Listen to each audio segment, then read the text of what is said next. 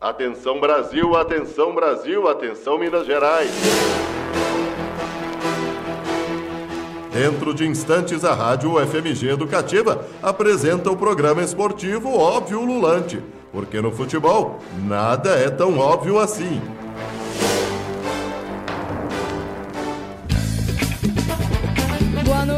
Noite, você ouvinte da Rádio FMG Educativa. Está começando mais um Óbvio Lulante, que é o seu programa esportivo preferido aqui na Rádio FMG Educativa. Lembrando que estamos no Twitter, arroba óbvio FMG, Facebook, arroba óbvio Instagram também, arroba óbvio e em qualquer agregador de podcasts que você quiser daqui a pouquinho, daqui a um dia, dois dias no máximo, está no seu agregador favorito. Lembrando que o Óbvio é uma parceria do Grupo de Estudos sobre Futebol e Torcidas do UFMG, é, da terapia, da, da Escola de Educação Física, Fisioterapia e Terapia Ocupacional da UFMG e estamos na nossa décima temporada no ano de 2019. Hoje temos aqui estúdio cheio no programa, hoje que é aniversário do filho do nosso TCC, Thiago Carlos Costa, Augusto, 7 anos. Parabéns, Augusto! Então aí, vamos começando mais um Óbvio Lulante, dando os nossos queridos boa noite para os nossos convidados. Boa noite, TJ! Boa noite, Beatriz Calil. Boa noite, querida e querido ouvinte do Óbvio Lulante. Vamos para mais um programa. Boa noite, Luiz Nicásio. Boa noite, Calil. Boa noite, ouvintes. Boa noite, Iago Proença. Boa noite, Beatriz Calil e queridos ouvintes do Óbvio. E temos aqui hoje um convidado especial, um entrevistado. Boa noite, Igor Maciel. Boa noite, tudo bem, Beatriz? Boa noite, pessoal que escuta a gente. Boa noite, tudo bem? E aí, Ives, tudo bem com você? Tudo certo, boa noite a todos que nos escutam. Vamos para mais um Óbvio. Ives, que há quase um ano atrás está completando seu primeiro ano aqui no Óbvio Lulante, hein? Tem que ter musiquinha de parabéns para ele também. Vai, pode, vai. Não, não, não, por favor, não, não, não precisa, Ai, não ai. precisa. É um- Hoje eu- É um, um motivo de grande felicidade, mas não precisa de, não precisa de música, pelo amor de Deus. ele é modesto, ele é modesto.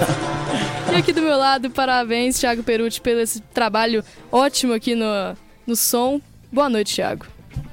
Parabéns, eu não sei pra quem, mas tudo bem. Obrigado, boa noite, pessoal. Vamos começando mais um óbvio aí. Tava empolgada nos parabéns aqui. Então vamos agora com nossos destaques. TJ, qual o seu destaque? Beatriz Calil, eu acho que o destaque vai para todo mundo que está desanimado. É, ir lá no Globo.com e ver a entrevista do, do querido técnico do Atlético Mancini falando que ainda acredita em vaga na Libertadores. Ele é o otimismo em pessoa. Então esse é meu destaque. Seu destaque, Luiz Nicásio. Meu destaque é a vitória do Taboão da Serra na final da Copa do Brasil de futsal feminino no último domingo sobre o Leoas da Serra, é, que, era o que é o atual campeão mundial, né? Um jogaço. Iago Proença, por favor, seu destaque. Meu destaque do dia hoje falaremos aí sobre a contratação do Tottenham, né, que anunciou o técnico José Mourinho como novo comandante da equipe para as próximas temporadas, né? Ives Vieira. Exatamente, exatamente. Inclusive, Maurício Pochettino foi demitido ontem, né? Pegou muita gente de surpresa. E já tem texto meu lá na, na PL Brasil, quem quiser saber como foi a trajetória de Pochettino nos Spurs, só acessar lá premierleaguebrasil.com.br. Como fazer uma propaganda, hein? É, não posso... Aqui, não ele- poder- não ele poderia podia deixar, mudar de né? curso, hein? Não poderia deixar, Ir né? pra publicidade agora.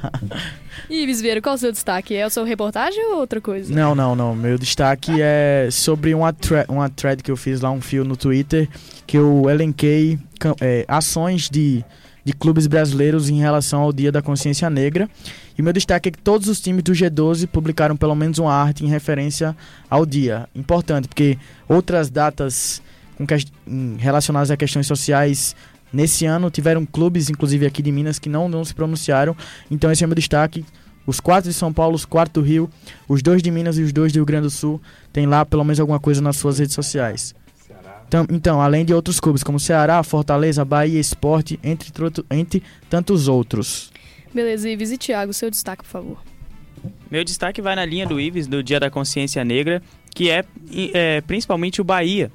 O Bahia lançou nesta quarta-feira é, a ação dele, um vídeo contra, é, contra o racismo institucional e estrutural É, e na peça, uma professora aposentada fala sobre como a sociedade, ainda que de forma inconsciente, né, muitas vezes a gente vê isso, o racismo, no caso estrutural, é a, a, sociedade de forma inconsciente reproduz ações e comportamentos que colocam os negros em situação de inferioridade. Além de prov provocar e promover o combate ao racismo, o Bahia assume na campanha que o preconceito racial existe, inclusive dentro do próprio clube. Em novembro serão realizadas oficinas para conscientizar os funcionários tricolores e propagar a igualdade racial dentro do Fazendão. O mesmo curso será oferecido gratuitamente pelo Bahia para 50 outras empresas é, que podem ser cadastradas no site do Bahia, na ação Dedo na Ferida, no site ação Dedo da Ferida, se eu não me engano, .com.br, e a, a empresa pode se cadastrar lá que o Bahia vai selecionar as, as empresas que estiverem dentro do, dos padrões que eles que, que as, o núcleo de ações afirmativas vai escolher e a empresa vai ser vai, pode ser escolhida para ser sede de um curso do Bahia. Só para completar, quem quiser ver a, as ações elencadas, é só acessar lá no Twitter, arroba e tem lá, você vai achar quase 20 ações lá. Não, é pra não ter que procurar Pro, um por um. Publicidade, de é, mudamos. Não, ele não, ele não promoveu negócio, a, a reportagem do Premier, mas promoveu o próprio Twitter. Por favor, é? Só, não, é pra não, não ter que sair um por um lá, tá? Mais central, mais eu central. fiz esse trabalho, eu fiz esse trabalho. Isso mesmo, e vocês aí começaram um assunto que nós vamos discutir bastante hoje, que é o Dia da Consciência Negra. E o meu destaque é um destaque negativo, infelizmente, mas tem que ser falado. O Zezé Perrella afirmou essa semana que o Cruzeiro tem atualmente Acreditem, pouco mais de 6 mil sócios torcedores no quadro. No começo do ano começou com mais ou menos 50 mil, teve uma queda aí de 80% no número de pessoas adimplentes. Por causa de quê, né? Por que será? Por causa dessa crise é, imensa que vive o clube, que luta contra o rebaixamento ainda hoje. Agora vamos para o primeiro intervalo do dia, a gente volta já. Voltamos com o óbvio lulante de hoje, agora com o primeiro quadro do dia, com o famoso Iago Proença. Obrigado pelo famoso. Hoje vamos de reflexões ululantes. Confesso, caros amigos, que eu refleti muito sobre a temática a ser abordada no quadro na data de hoje, né, dia 20 de novembro, que é celebrado o Dia da Consciência Negra em referência a Zumbi do, dos Palmares, símbolo da luta pela liberdade e valorização do povo afro-brasileiro. E aí, praticamente seria impossível tratar da importância dessa data, dado as devidas circunstâncias recentes, esses casos de, de racismo no, no, Brasil e no mundo de uma forma geral e no futebol, que é o tema que a gente sempre aborda aqui no Óbvio Lulante. E mais do que necessário manter esse debate amplo sobre o tema, a reflexão parte do princípio do espaço que os negros ocupam na sociedade, de uma forma bem ampla e bem geral, no ambiente de trabalho, na política, no esporte e nas últimas. Uh, e especificamente o levantamento do Globoesporte.com, que foi divulgado hoje, mostrou que dos 40 clubes da, da Série A e B do Campeonato Brasileiro, apenas um desses possui um presidente negro à frente da, da, da presidência do clube. No caso, seria a Ponte Preta, um presidente eleito recentemente há praticamente duas semanas, o Sebastião Arcanjo. Esse que será o primeiro presidente negro do clube em 119 anos. Esse é um dos muitos casos em que observamos a não existência de uma equiparação entre negros e brancos, eh, como muitos costumam tentar colar. Falar eh, de negritude, bem como combater o racismo, ele meio que incomoda muitos e principalmente tira as pessoas da zona de conforto. Eu tornei essa, essa última reflexão uma, uma situação bem pessoal, porque o homem negro, jornalista, cronista esportivo, preciso re refletir diariamente sobre as barreiras que nós negros enfrentamos. É, ser seguido por um segurança em um shopping, supermercado, loja de marca ou até mesmo em locais públicos. Sentir-se inseguro por ser confundido aí entre aspas como um bandido e possivelmente ser morto, a cor da sua pele que pode definir ou não se você vai ser contratado para uma vaga de emprego, enfim, poderia trazer várias situações e argumentos que tornam explícitos a presença de racismo nos dias atuais ainda. E sobre o futebol, é preciso é, e aí é essa esse questionamento que eu finalizo, é preciso pensar um pouco mais sobre essas campanhas que são é, desenvolvidas por alguns clubes, é, pensando em algo mais integrador, algo mais amplo, que consiga envolver essas ações e transparecer que não é uma, uma intenção de colar apenas na propaganda, que é preciso educar o torcedor, que é preciso levar essa ação para as escolas, para as comunidades, é preciso estar para além ali das quatro linhas e pensar especificamente o racismo como algo que existe em todo momento. Mas é bem isso, eu jogo a bola para vocês, porque eu, eu, não consegui fugir aí do da temática e não consegui não tornar um, um, um quadro que, que fosse pessoal. Mas eu acho que a reflexão que fica é exatamente essa. A gente precisa sair da zona de conforto. É, o, o, óbvio ele tem invocado nos últimos programas. Programa passado a gente tocou na tecla racismo praticamente o programa todo. E nessa eu resolvo trazer para que a gente reflita sobre isso. Então, assim, a, saindo do programa, um, um, colega aqui da Rádio FMG Educativo veio aqui no estúdio e elogiou a, o programa de semana passada, porque toca em assuntos que normalmente as pessoas não discutem nos grandes programas. A gente vai falar muito ainda sobre o racismo, mas eu toco a bola para vocês. É, eu queria começar falando da importância de, de a gente manter isso, né, em, função de não ser um caso do futebol, mas reverberar no futebol, porque o diálogo contínuo com a sociedade. Só para destacar uma situação é, de ontem, né, no, em Brasília, que uma exposição do Dia da Consciência Negra sofreu ataques, é, em especial do deputado federal Coronel Tadeu, do PSL, que é uma coisa vergonhosa. E aí essas coisas, quando vão acontecendo no, no, âmbito da política, pessoas que deveriam representar a nação, em alguma medida, pelos discursos de ódio que a gente tem visto nas redes sociais, alguns deles realmente têm representado, né? O que, o que se materializa né, na situação do último clássico e em outras coisas, é, traz a necessidade de que a gente é, reforce esse movimento de crítica, de análise, de colocar em pauta o tempo inteiro. É, gente, eu e Iago, a gente conversava hoje à tarde sobre, principalmente, o Dia da Consciência Negra e, essa, e, e esse ódio que está sendo disseminado em rede social, em é, qualquer lugar público também. A gente vê aí no campo de futebol, trazendo aí para o futebol o, o, o, lá na o, o, Dentinho, né, que sofreu, e o Tyson, né? Isso, Isso na, na Rússia, né? Na Rússia. E a gente vê diversos na, casos. Na, na, Ucrânia, né? Isso, na Ucrânia. Na Ucrânia, no Shakhtar. E assim, a gente vê vários casos desses. E, e, e realmente é uma fala que é reproduzida por muitos. Hoje a gente pode, se a gente descer nos comentários de qualquer é, publicação que aborda o racismo, o Dia da Consciência Negra, hoje, se você entrar no G1, vai ter várias matérias sobre a consciência o Dia da Consciência Negra lá. E a gente for nos comentários, a gente vai ver o ódio destilado e muito. Isso acontece qual, para qualquer outra situação, seja no, na homossexualidade, seja no, na, no machismo, é, né, a homofobia no caso. E então assim, a gente vê que o Brasil está agora numa, num ódio no, em dois extremos, a gente vive uma polarização e colocando o racismo, no caso, o combate ao racismo como algo que é de esquerda, sendo que não tem nada a ver. É só uma questão de, de, de consciência, saber que uma pessoa não é pior que a outra somente pela cor da sua pele.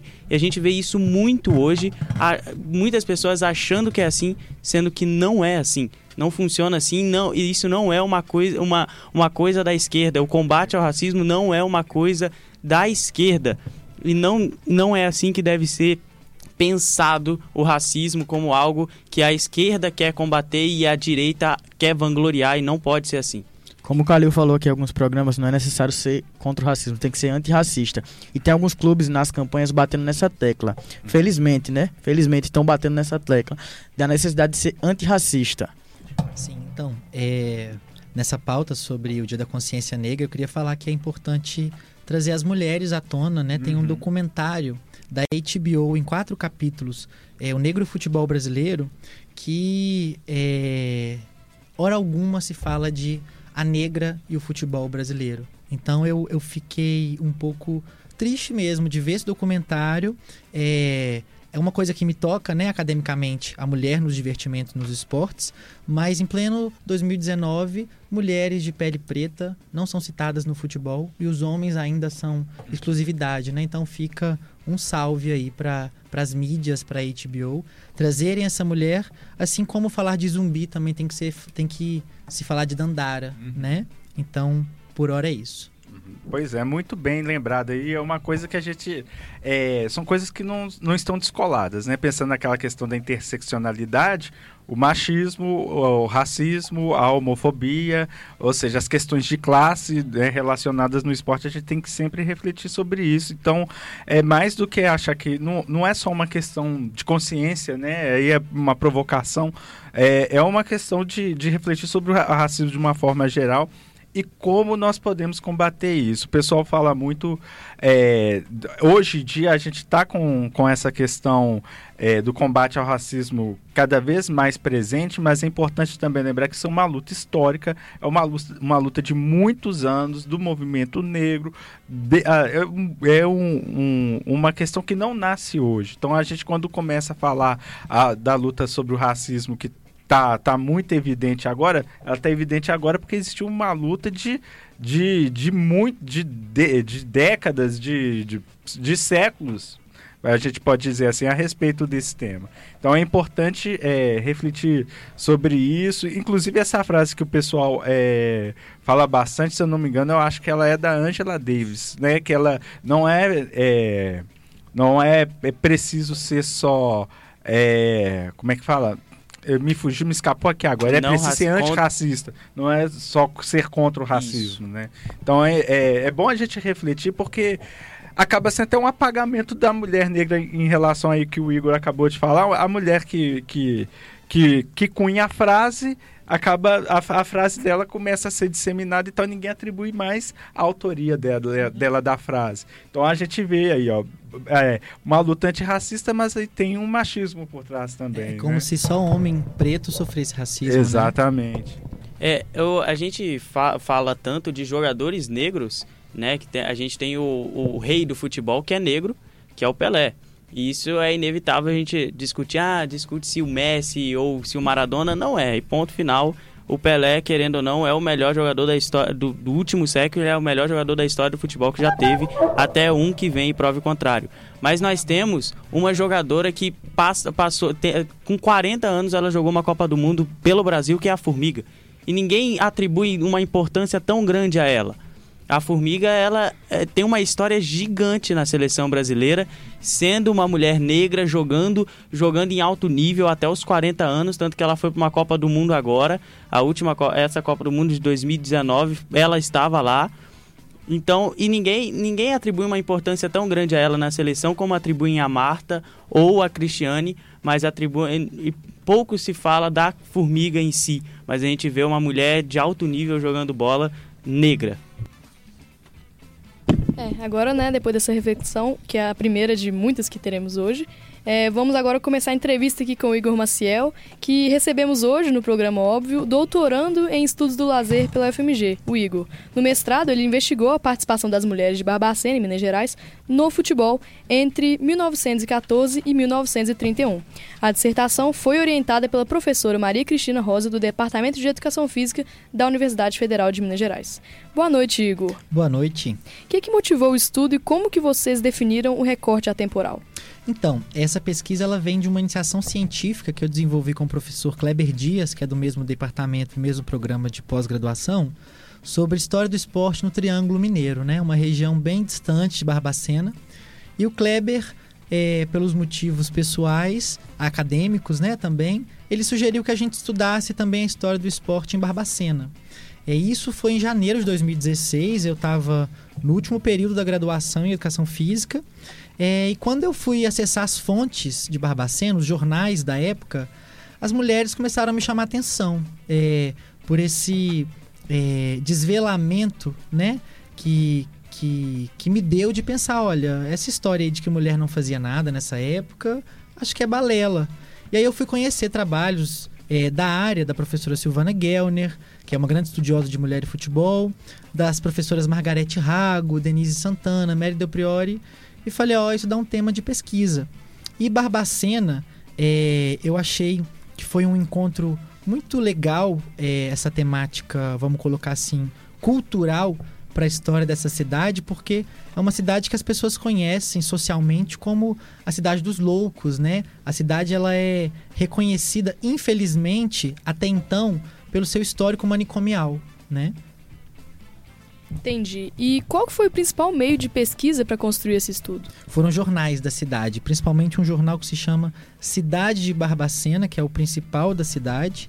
Ele começa em 1898, vai até 1993, mas o nosso recorte temporal foi até 30, né? Pelo tempo do mestrado mesmo e porque a gente escolheu estudar só uma edição do jornal. Escolhemos a segunda porque estava mais afim com, com as práticas é, que a gente queria estudar, que foi o cinema, é, o teatro e as práticas corporais como dança, atletismo, patinação, escotismo, é, futebol e a corrida de cavalos.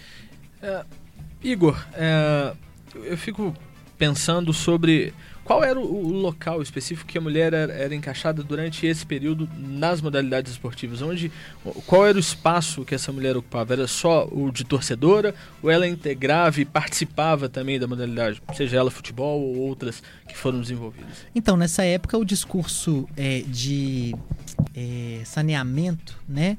É, da raça, dos corpos, ele é presente e ele incentiva sim a mulher as práticas, mas aí existem, por exemplo, as ginásticas, ginásticas de quarto, né? Uma, uma, uma prática muito intimi práticas intimistas, porém com esse avanço, é, vamos colocar, do espaço urbano, né? A inauguração de energia elétrica, isso incentiva com que pessoas, homens, mulheres, elas comecem a adentrar no espaço público e as mulheres começam a participar né, de algumas atividades. O futebol, por exemplo, a prática efetiva em campo, elas ainda não podiam, né? É, isso não era aconselhado a elas, porque era uma prática violenta, uma prática de contato. Isso poderia estimular N coisas, seja é, comprometendo o gestar, ou seja, o contato entre corpos, o que não era adequado para a época, né? Mas existem outras histórias aí, por exemplo, com a dança, de que as danças modernas não eram indicadas, mas o tango, o chime, o machixe eram programações diárias, né? Às vezes organizadas pelas próprias mulheres. Então existem as contradições. Mas no futebol até então eu nunca li nenhuma pesquisa que fale de mulheres praticantes até a década de 30, de forma, vamos colocar, é, aceita. Mulheres brancas, mulheres ricas, né? Da alta sociedade. Ah, é justamente isso que eu queria te perguntar, Igor. Se na sua pesquisa nos jornais, se era possível identificar as classes sociais, né, que eram é, participantes desses momentos de divertimento e, e, como ficava a questão das classes menos favorecidas? Se ela aparece alguma vez na relação com o futebol, esse tipo de coisa? Então, é, na pesquisa, infelizmente, é, não achamos muitos rastros, né, indícios é, de mulheres de outras classes, a não ser as abastadas da região. Porém, é, existem suposições do tipo: o futebol não tinha ingresso é, pago. Então, para uma pessoa de outra classe passar e assistir, isso pode ser uma questão não só de interpretação, mas de lógica, né? Você para na rua e assiste. Porém, a gente tem que pensar que Barbacena nessa época era um lugar rural. Então, você sair de um distrito de carroça, sem energia elétrica, sem pavimentação, com chuva, existem N fatores que podem ter interditado a presença dessas pessoas nas diversões de uma forma geral. No futebol, eu acredito que as pessoas pobres podem sim ter participado, porém, no cinema eu consegui achar um exemplo de que é, o jornal recebe um pedido de um, um, uma pessoa que chamava Pereira da Costa para que um filme produzido na cidade, nessa época era comum a produção de filmes regionais, é um filme sobre o aprendizado agrícola da cidade, uma escola voltada para a formação militar de homens. É, na verdade, o, o, preparo né, para a vida é, militar e, e, do trabalho também. É, em que foi pedido à, à imprensa que noticiasse que uma nova sessão do filme Aprendizado Agrícola acontecesse um domingo, para que as classes rurais pudessem ir. Mas não foi noticiado que, que isso aconteceu. Então, em alguns divertimentos, eu acredito que, que a presença de pessoas pobres podem ter sido mais evidente, em outros não. Entendi. Aí já já a gente continua com o papo. Vamos rapidinho pro intervalo, daqui a pouco a gente volta. Tudo bem galera, continuando na linha aí de mulheres no esporte, vamos agora de perfil com Luiz Nicásio. Perfil. Saudações, queridas e queridos ouvintes. No último domingo, ocorreu o segundo jogo da final da Copa do Brasil de futsal feminino, entre Leoas da Serra e Tabuão. Também da Serra. É, com o título ficando para a equipe de Tabuão. Mas o quadro hoje não é para falar do jogo, e sim de uma jogadora em especial. Amanda Lissa de Oliveira Crisóstomo, a Amandinha, eleita cinco vezes melhor jogadora de futsal do mundo. Amandinha, que é de Fortaleza, nunca saiu do Brasil apesar das várias propostas. Essa, aliás, foi uma das razões de querer fazer este quadro. Domingo, enquanto eu assisti o jogo, o comentarista disse em dado momento que, apesar das propostas para a Europa, para o futsal e mesmo para equipes de futebol de campo, a Mandinha escolheu permanecer no futsal e no Brasil. Fiquei me questionando os porquês, e ao buscar informações sobre a atleta, foi possível ter uma ideia. A partir daqui, o perfil toma um rumo, trazer as palavras da jogadora em diferentes entrevistas e contar um pouco mais sobre ela. Em entrevista ao Globoesporte.com, a Mandinha disse, abre aspas, meus primeiros passos foram nessa quadra no fim da rua. Fui chamada para jogar no projeto do professor André, que foi o meu primeiro técnico. Era uma escolinha de futsal para meninos. Quando fui para minha primeira competição, os outros times não quiseram me aceitar. Não queriam enfrentar um time que tinha uma menina. O André lutou por mim e fez com que eu jogasse. Hoje estou aqui contando essa história para vocês. Fecha aspas. Em sua cidade, o desenvolvimento foi muito rápido e logo a Mandinha foi para outro estado, que aliás permanece até hoje, Santa Catarina. No sul, ela começou jogando pelo Barateiro do Futsal, de Brusque, equipe que atuava quando foi pela primeira vez para a seleção brasileira, em 2017. É, em 2017 não, ela foi pela primeira vez em 2014. É, em 2017 a equipe encerrou suas atividades e ela acabou escolhendo jogar pelo Leoas da Serra que ela joga até hoje. É, questionada sobre a possibilidade de ir à Europa, tendo em vista as várias propostas, a Mandinha, a Mandinha foi objetiva na resposta em entrevista ao site da Red Bull. Abre aspas. Todos os anos recebo propostas para jogar na Europa. Já tive vontade, mas nunca achei que precisava ir tem que ser uma proposta irrecusável, senão não vale a pena ficar longe do meu país. Se eu sair, estaria ganhando 3, 4 vezes mais, mas estaria abandonando o esporte no Brasil. Amo jogar aqui. Conquistei uma coisa, mas o título mais importante que me falta é mudar a realidade do nosso futsal. Batalho por isso ao lado de muita gente, de muitas meninas sonhadoras. Não é só pelo dinheiro, é por amor ao esporte. Fecha aspas.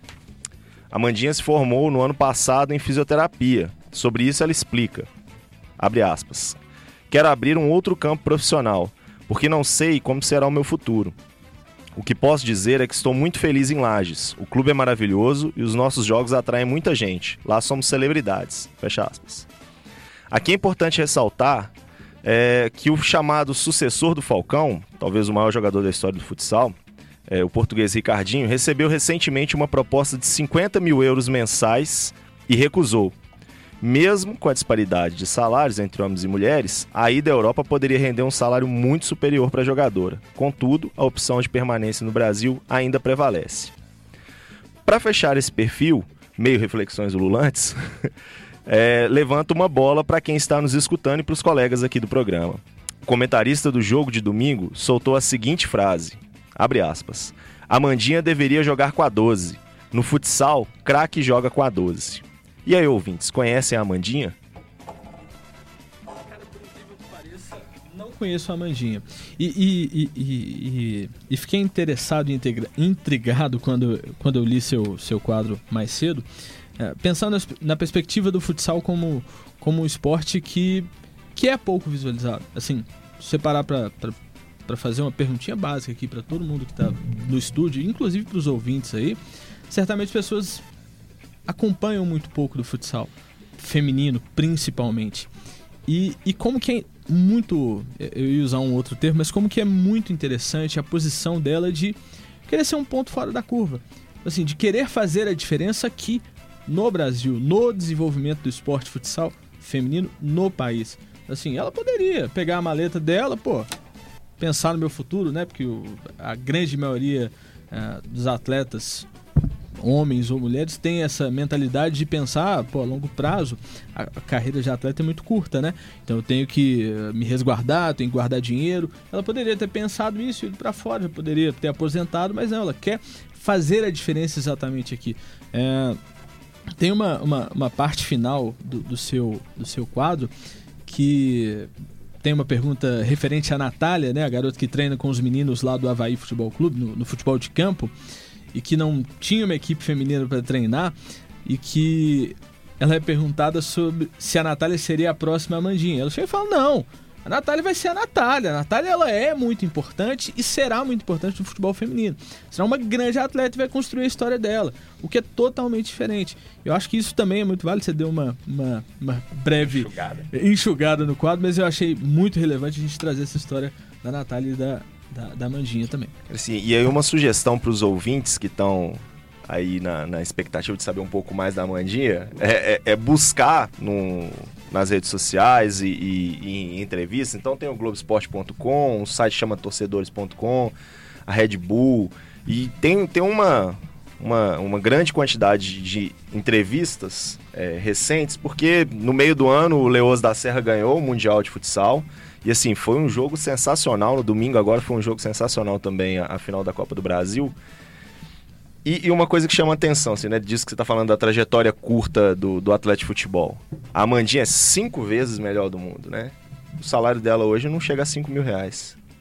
Então você tem a, a principal atleta é, ganhando Mundial de Clubes, ganhando é, Copa do Mundo de futsal com a seleção feminina. Então, uma coisa muito interessante sobre a, a seleção feminina do futsal. Ela nunca perdeu um jogo na história é, oficial só tem vitórias. Todas as seis Copas do Mundo, a, a, a seleção brasileira ganhou. E aí, assim, você não tem um campeonato é, de pontos corridos ou uma, um, como tem um campeonato brasileiro, né, de futsal, uma liga organizada, não existe a liga, existe a Copa do Brasil.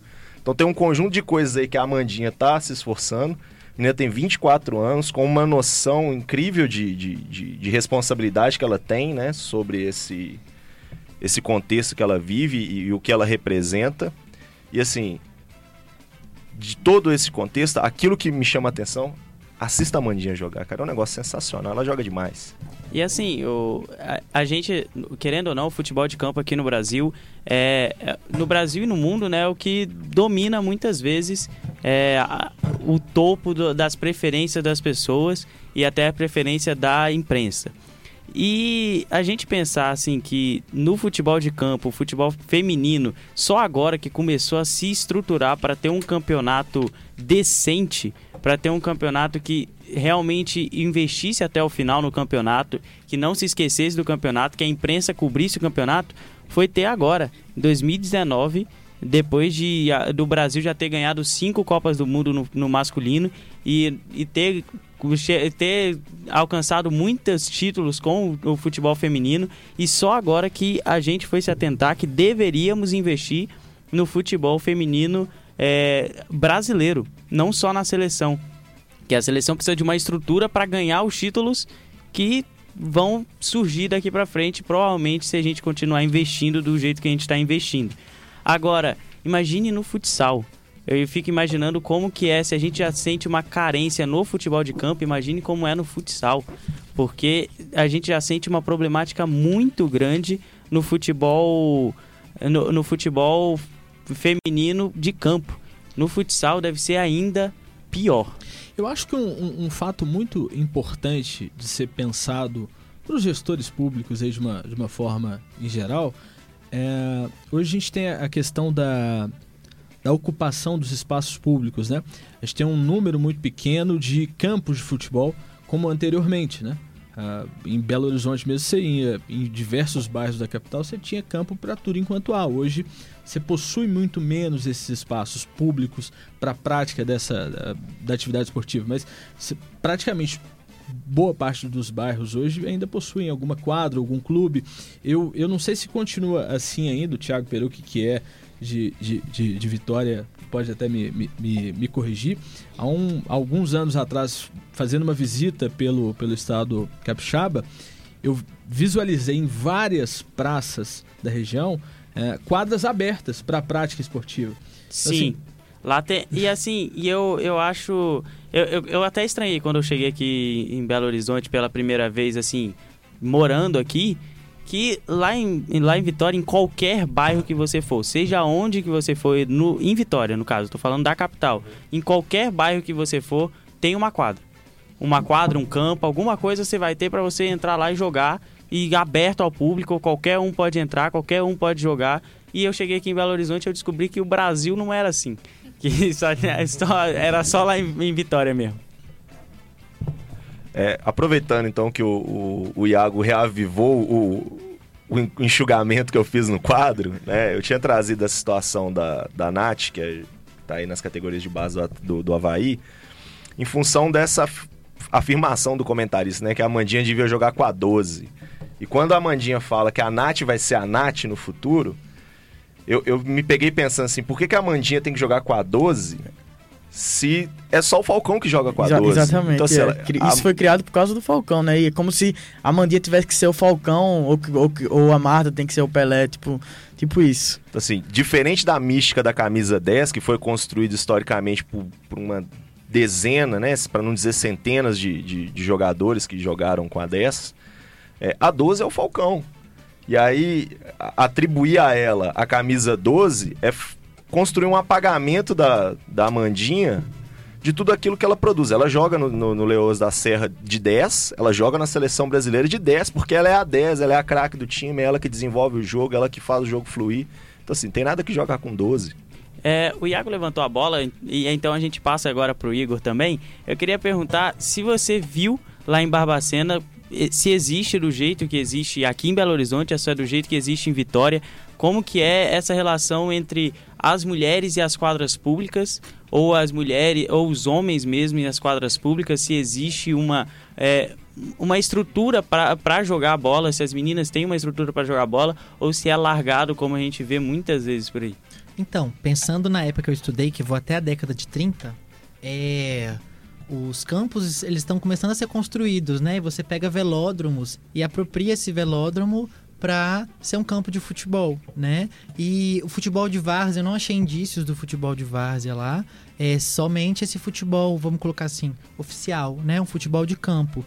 É, e para as mulheres, outros lugares desse campo era destinado, né? A mulher ela acessava o campo, é, por exemplo, dando o início das partidas é, com né, um- o primeiro chute era a mulher que dava com esse brilhantismo e as assistências, né, a torcida, né, torcendo para o time é, de forma o, o Gino, né, um pesquisador do GFUT até coloca a, a brilhantar, né, o futebol, o- a participação decor da mulher, é, isso foi muito bem quisto em muitas sociedades. Vamos colocar Belo Horizonte, Barbacena, Juiz de Fora, o Triângulo Mineiro. É, então esse espaço existia. E pensando no futebol é, também como um, um lugar que promovia outras práticas, era muito comum é, a existência de clubes associativos. Você tinha a sede social desse clube, em que as mulheres, por exemplo, já podiam organizar festas, organizar bailes nesse clube do time de futebol. Então já era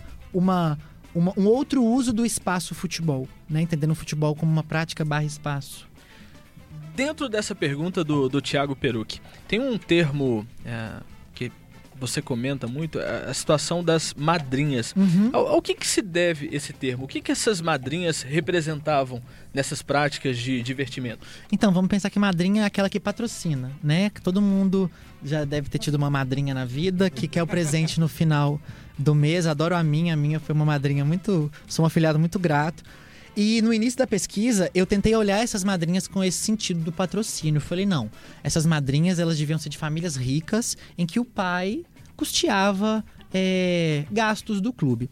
Porém, é, depois de algumas análises, ficam mais perguntas do que resposta. Por exemplo, é, pensando que a madrinha é uma pessoa que patrocina. Ela pode patrocinar com a sua presença também. E o ideal de estética, ele é um ideal muito vigente para as mulheres dessa época. Então vamos pensar que a madrinha ela tem que ser bonita. Mas o que era ser bonito para a época era ser branca, ter cabelo preto, né?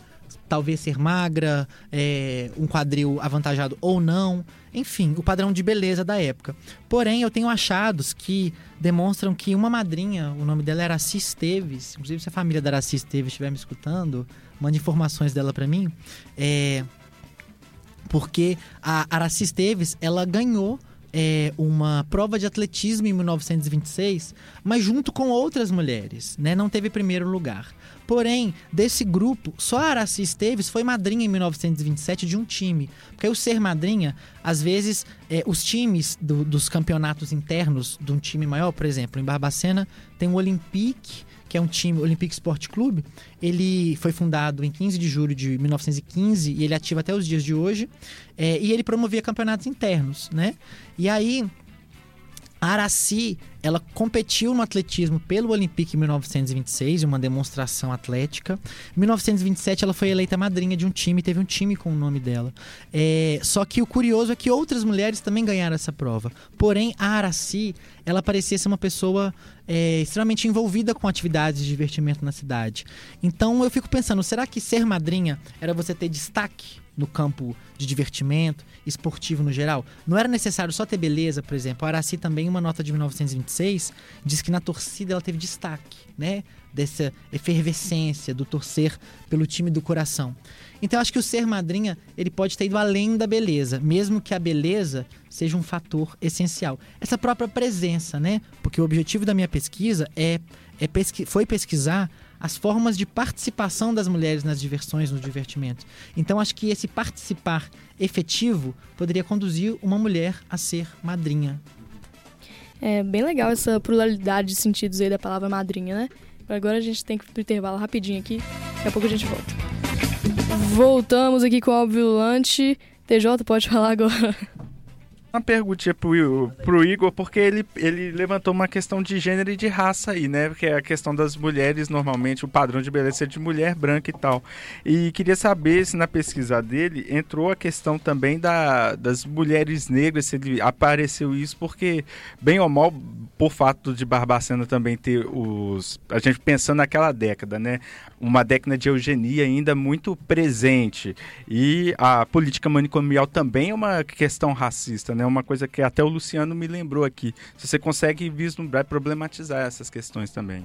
Então, é, pensar que Barbacena foi a primeira cidade a receber os italianos, né? Na colônia Rodrigo Silva em 1886. É, por essa política de branqueamento mesmo, né, da mão de obra de trabalho brasileira. É, infelizmente, eu não achei pistas de mulheres de pele preta nos divertimentos, mas isso acho que tem a ver com a fonte. O jornal não, ele não tinha uma seção policial como alguns outros jornais tinham. Então, assim, é um limite da minha pesquisa ter trabalhado só com uma fonte, mesmo que considerada principal da cidade. É, mas um movimento é, de, por exemplo, arquivos policiais, eu fiz aqui em BH, no Arquivo Público Mineiro, e não encontrei rastros, porque no final da pesquisa eu achei é, indícios da existência de um cabaré na cidade. Então, essa parte do divertimento ilícito, eu ainda não consegui achar rastros. E eu acredito que muitas mulheres de pele preta possam ser identificadas nas diversões a partir de outras fontes, como as policiais. Então foram sobretudo as brancas. É, e a questão do manicômio também ele entra depois, então. Então o manicômio ele é de 1904 e é curioso que é, as pessoas ricas da cidade elas iam no manicômio para se divertir ver os alienados plantando, é, enfim, mexendo com a agricultura, sobretudo, que era uma atividade é, que o jornal citou como destinada a eles, era um divertimento para as classes ricas, né? Um circo de horror em pleno início do século XX, né?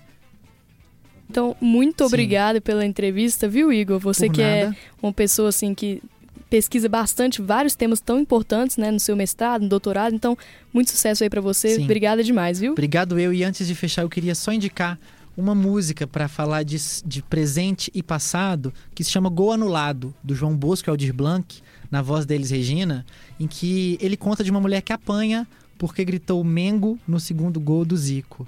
É, então fica a dica para pensar as relações de uma mulher da década de 70 na letra do João Bosco e das mulheres até a década de 30 que eu estudo e fica a pergunta o que mudou dentro de casa, dentro da escola, dentro da universidade para pensar a mulher no futebol e nas outras práticas corporais de movimento.